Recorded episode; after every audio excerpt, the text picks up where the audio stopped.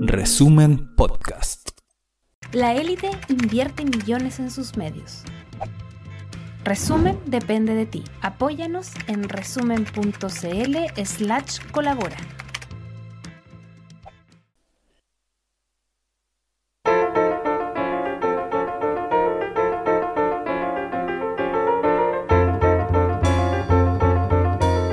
Resumen.cl presenta La crónica de Ruperto Concha. La libertad de opinión, la libertad de expresión y la libertad de información son una misma libertad que constituye la columna vertebral de todas las demás libertades democráticas. Pero hay más.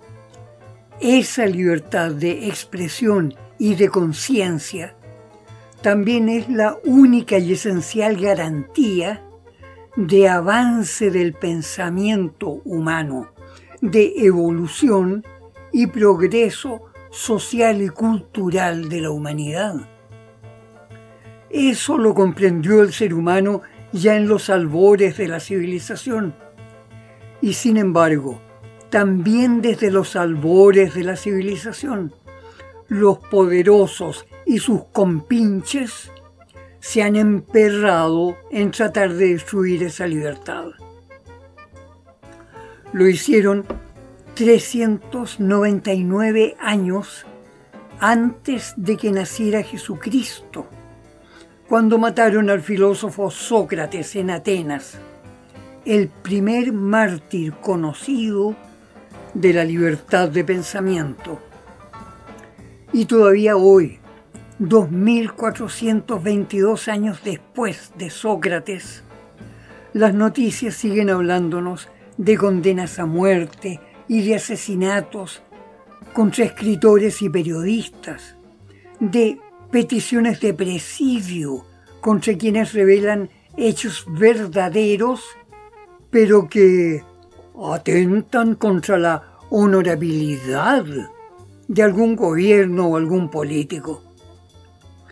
Incluso en Estados Unidos y Gran Bretaña, países que en el pasado fueron adalides de la libertad de conciencia y opinión, ahora las leyes siglo XXI amenazan la confidencialidad de las informaciones y ponen a los informantes a merced de los que quieren esconder la verdad.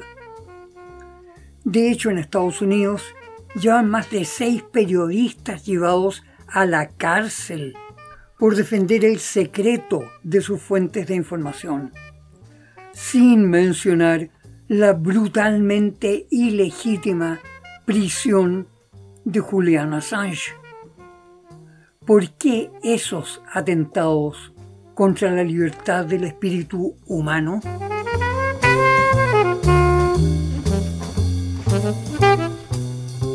Básicamente, el enemigo de la libertad de conciencia, de opinión y de información se ha llamado censura.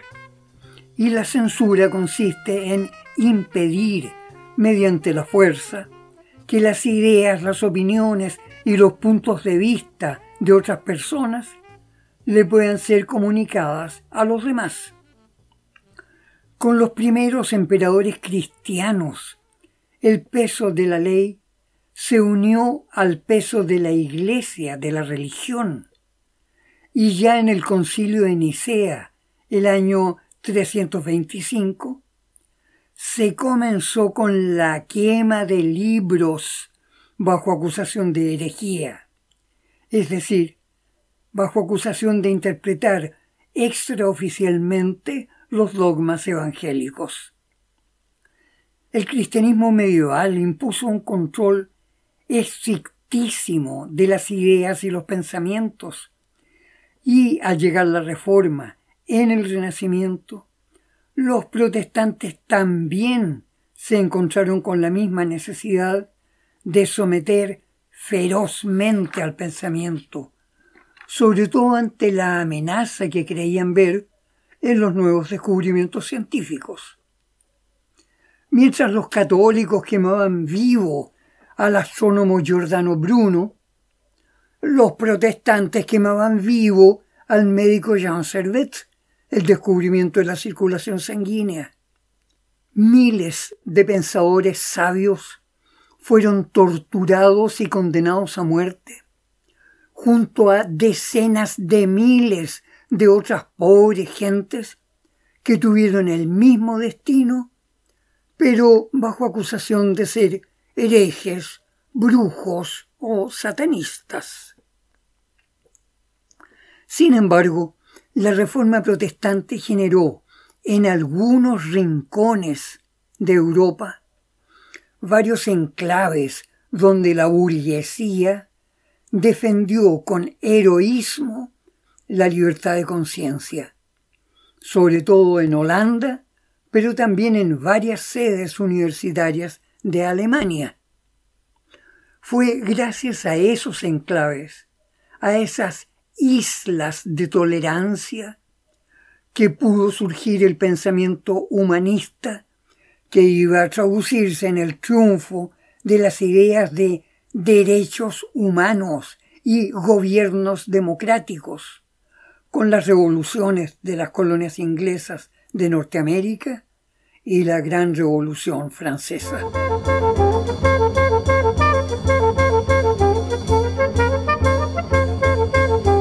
La defensa de la libertad de conciencia y expresión partió de la base de que todo gobierno y todo ser humano puede llegar a ser mejor de lo que es en un momento dado. Que no existe ningún estado perfecto cuya estabilidad haya que conservar a todo precio, aunque sea a costa de paralizar, estancar dejar tullido y sin evolución al espíritu y al pensamiento del ser humano. En Estados Unidos, en 1964, la Corte Suprema de Justicia desechó en forma prácticamente definitiva los reclamos contra los medios noticiosos por conceptos como difamación y daño a la honra. En su veredicto, la Corte Suprema señaló que la Constitución de Estados Unidos compromete con perfecta claridad a los medios de difusión y a la opinión pública toda a participar con fuerza, con vehemencia y sin inhibiciones en sus denuncias. Y, fíjese bien, aun cuando eso incluya ataques cáusticos, burlones y desagradables en contra del gobierno o de sus personajes públicos. ¿Qué tal? Más aún, se estableció que para acoger una demanda por difamación, el demandante tendría que dar pruebas concretas de que la publicación fue básica e intencionadamente destinada a ofender su honorabilidad y que en ella se faltó a la verdad en forma calumniosa o por ignorar maliciosamente alguna otra información disponible que anulara el contenido de lo publicado. Y además estableció que en un juicio por difamación los gastos de la defensa deberán ser pagados por el acusador. Es decir, después de ese fallo, los políticos tendrían que pensarlo muchas veces antes de atreverse a presentar una demanda por difamación en Estados Unidos. Con ese fallo, además, se redujo enormemente el margen de asuntos sobre los cuales los políticos podían recurrir al ocultamiento o al secreto por razones de Estado.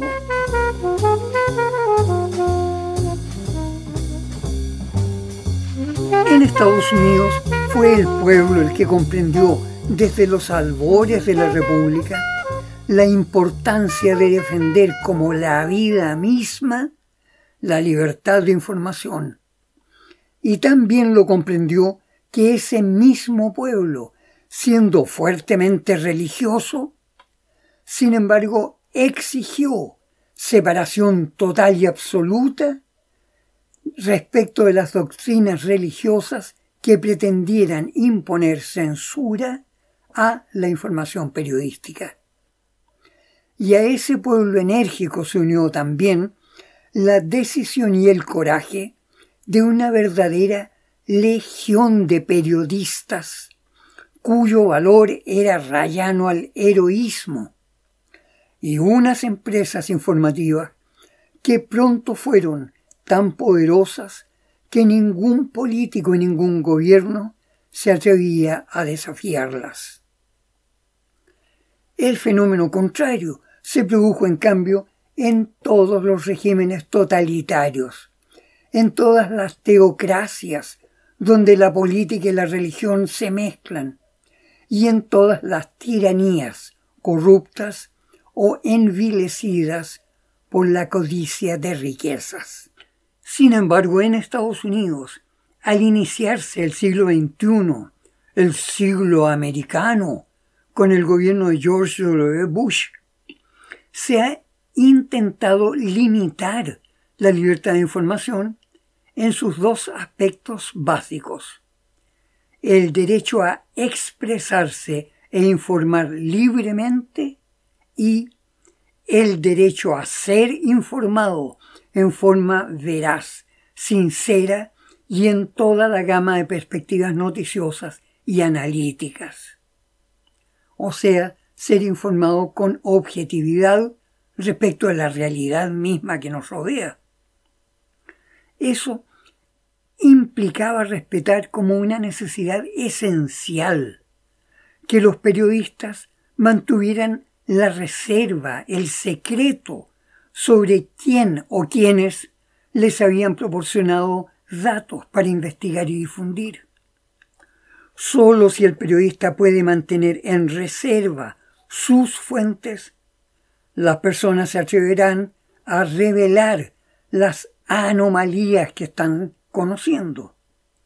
Es decir, quebrantar el secreto de las fuentes de información equivale ni más ni menos que a quebrantar la libertad de información.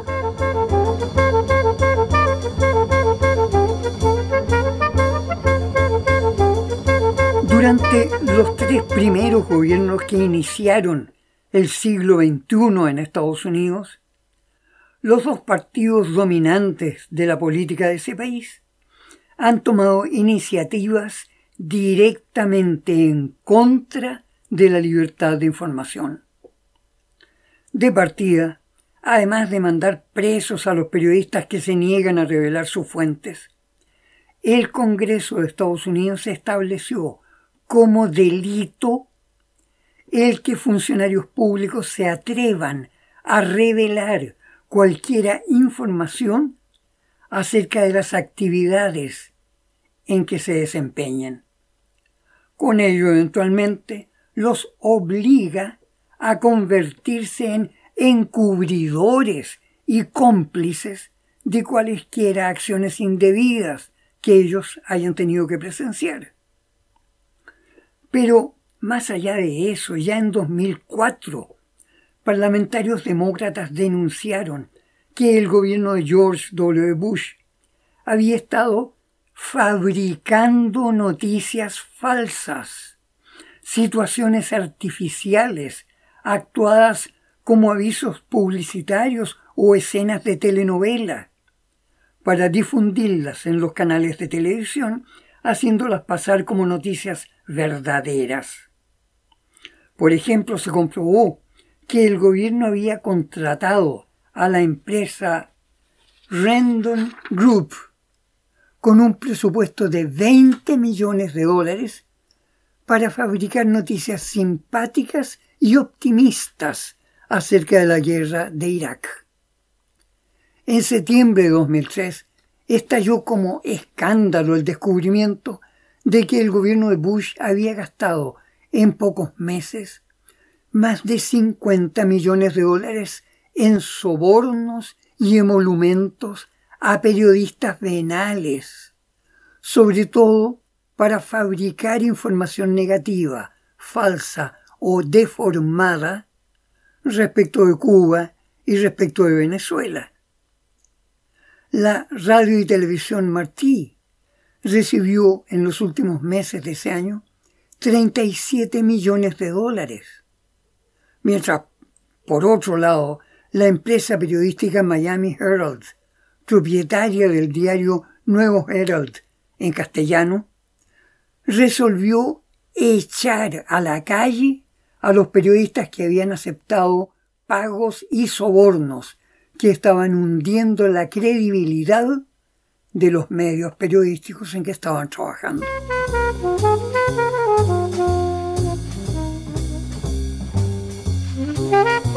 Aún más grave para la pluralidad del periodismo ha sido la modificación de las disposiciones de la Comisión Federal que regula la instalación y el manejo de estaciones de radio y canales de televisión comercial en todo el territorio de Estados Unidos.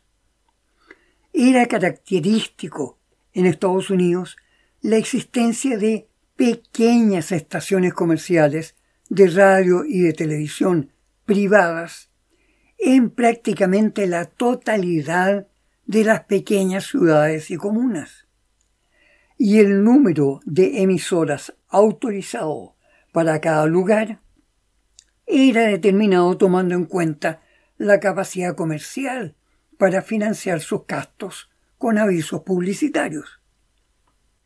Sin embargo, en el mismo periodo entre 2001 y 2016, comenzó a permitirse que, mediante maniobras comerciales, las grandes empresas de radio y televisión tomaran la producción de los programas periodísticos y de entretenimiento de un enorme número de esas pequeñas empresas locales.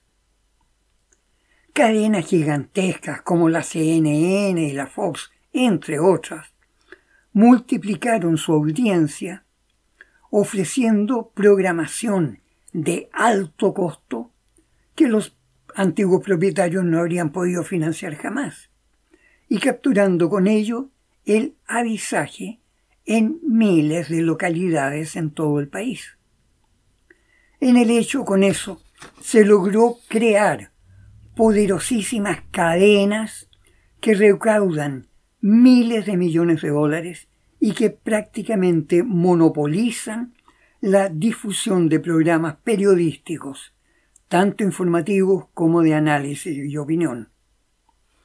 Al mismo tiempo, las grandes corporaciones o sociedades anónimas que manejan la economía total de Estados Unidos, al financiar a esas enormes redes de radio y televisión con cobertura en todo el país, quedaban de hecho imponiendo los contenidos periodísticos que fueran estimados de su conveniencia.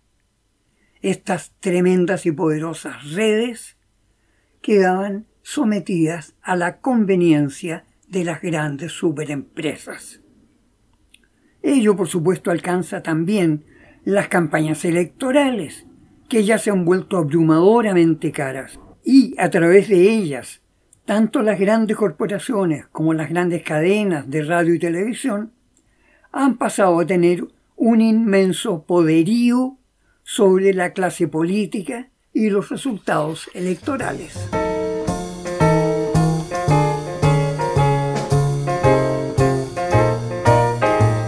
En términos claros, la gigantesca concentración de la riqueza financiera en un puñado de sociedades anónimas se expresa también en control o al menos en una fuerte presión sobre la clase política estadounidense, no solo por la publicidad en las campañas electorales, sino además en el contenido periodístico, o sea, en la percepción de la realidad que se quiere inyectar en la mente de todos los ciudadanos. Y de la misma manera están cobrando importancia y fuerza comunicacional especial formas no tradicionales de información y expresión.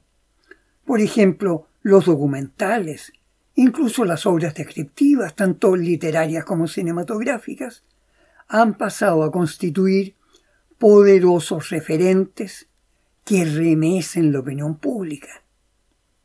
Por ejemplo, el documental de la BBC sobre el documento del Vaticano llamado Crimen Sollicitationis, que llevaría la firma del entonces cardenal Joseph Ratzinger, futuro Papa Benedicto XVI, en que ordenaba el silenciamiento total de los casos de abusos sexuales contra niños perpetrados por sacerdotes.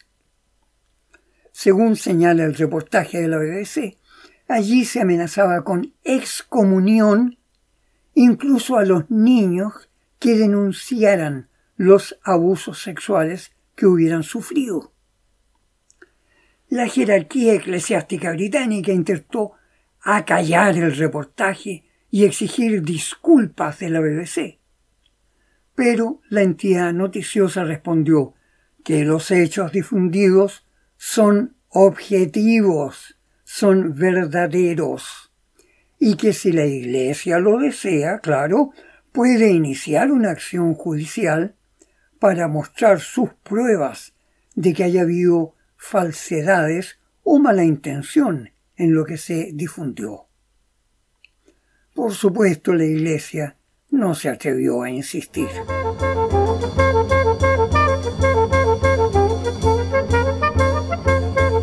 Sin embargo, fuera de Estados Unidos, muchos países han mantenido en sus leyes, incluso en sus constituciones políticas, el concepto de que la honra, o sea, el prestigio social, es un derecho humano fundamental, incluso para los que sean poco honrados. Su honra vale más que su conducta. Y que, hacer denuncias sin prueba suficiente contra funcionarios públicos u hombres de negocios pasa a ser un crimen con pena de cárcel. O sea, no basta con aclarar públicamente en forma noticiosa la eventual inocencia del acusado por denuncias periodísticas erróneas. Además, como venganza, se establece un castigo de prisión para el periodista responsable.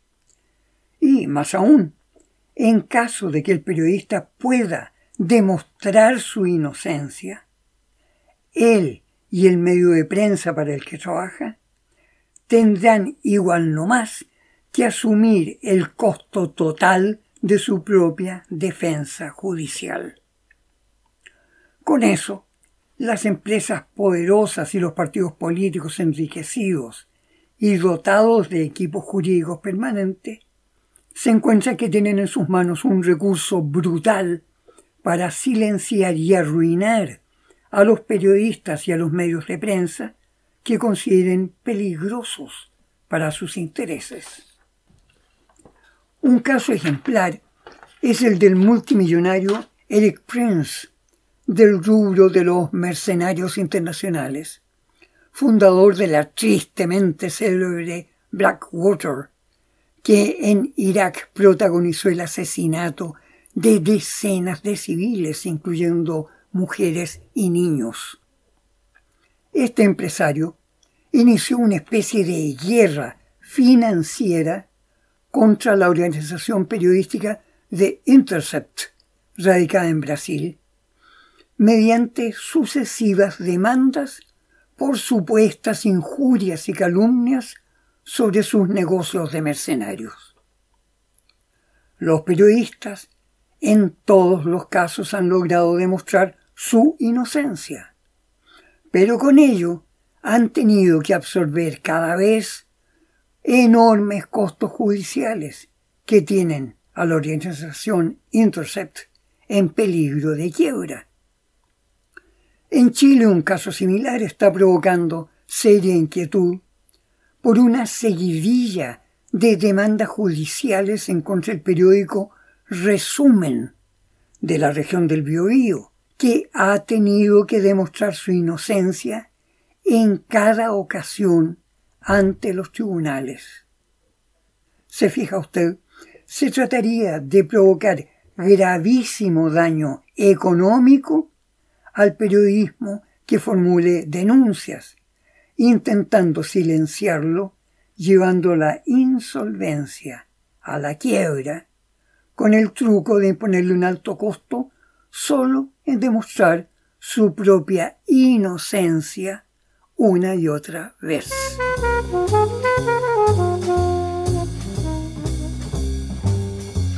Pero también el periodismo independiente está ahora siendo amenazado por un sector de los propios periodistas que abiertamente están declarando que ya las noticias no tienen que ser objetivas. O sea, que los hechos noticiosos no deben mostrarse en forma simple y claramente descriptiva. Ahora, según esos periodistas, los hechos deben mostrarse en forma tendenciosa, de manera que la descripción informativa encaje bien con las necesidades de manipular la mente del público.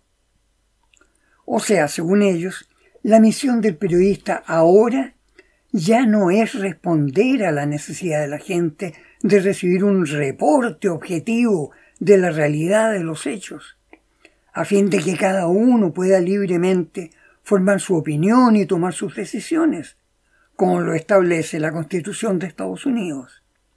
No, ahora, según ese grupo, los periodistas deben convertirse en soldados de la guerra ideológica y moral que tienen los gobiernos del llamado mundo occidental contra los demás gobiernos del planeta. Es decir, para ellos, la acción del periodista debe orientarse a confirmar una y otra vez la narrativa de los gobiernos de la OTAN y sus aliados, por ejemplo, respecto a la realidad mundial, incluso si esa narrativa contradice la visión objetiva de los hechos. Ese fue ostensiblemente el caso de la narrativa de la OTAN de culpar a Rusia de lanzar una invasión injustificada contra Ucrania, a pesar de las confesiones de los jefes de gobierno de Alemania, Francia y de la misma Ucrania, de que la guerra contra Rusia estaba siendo preparada por la OTAN desde 2014. En un extenso artículo de la revista digital Zero Hedge de Estados Unidos, el ya célebre analista Tyler Durden da cuenta de entrevistas a 75 directores de las más importantes publicaciones de Estados Unidos y de las principales escuelas de periodismo del país, en que la opinión prevaleciente es que la objetividad de la información periodística ya es cosa del pasado.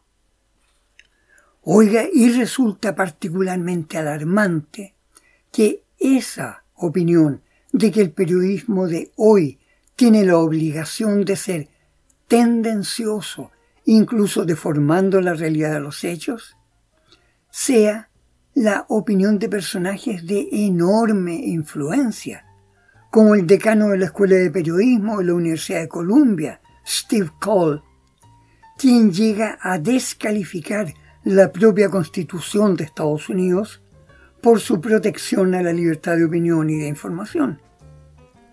Y los artículos en contra del periodismo objetivo son asombrosamente exactamente los mismos con los que en la Edad Media hicieron que decenas de científicos y pensadores sociales fueran condenados a morir quemados vivos, porque sus afirmaciones contradecían a las de la autoridad. Así, el astrónomo Giordano Bruno pereció por condena de los católicos y el médico Jean Servet, descubridor de la circulación sanguínea, pereció por condena de los protestantes. Vaya cristianismo ese de la Europa medieval. Y venga el cristianismo militarizado de la OTAN de hoy.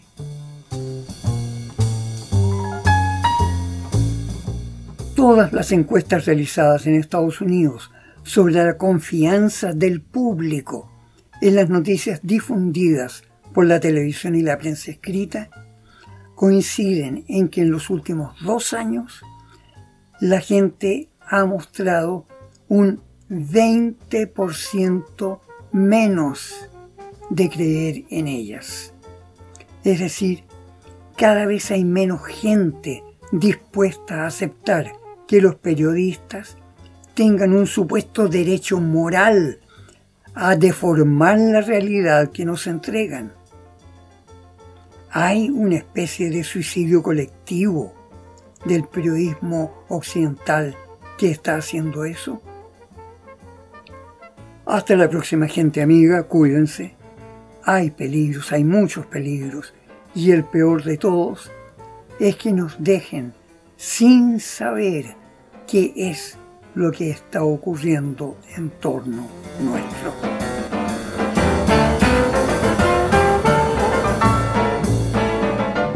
Esta fue la crónica de Ruperto Concha de esta semana.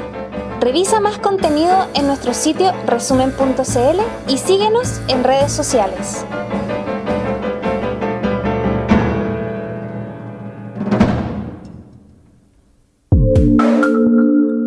Resumen Podcast.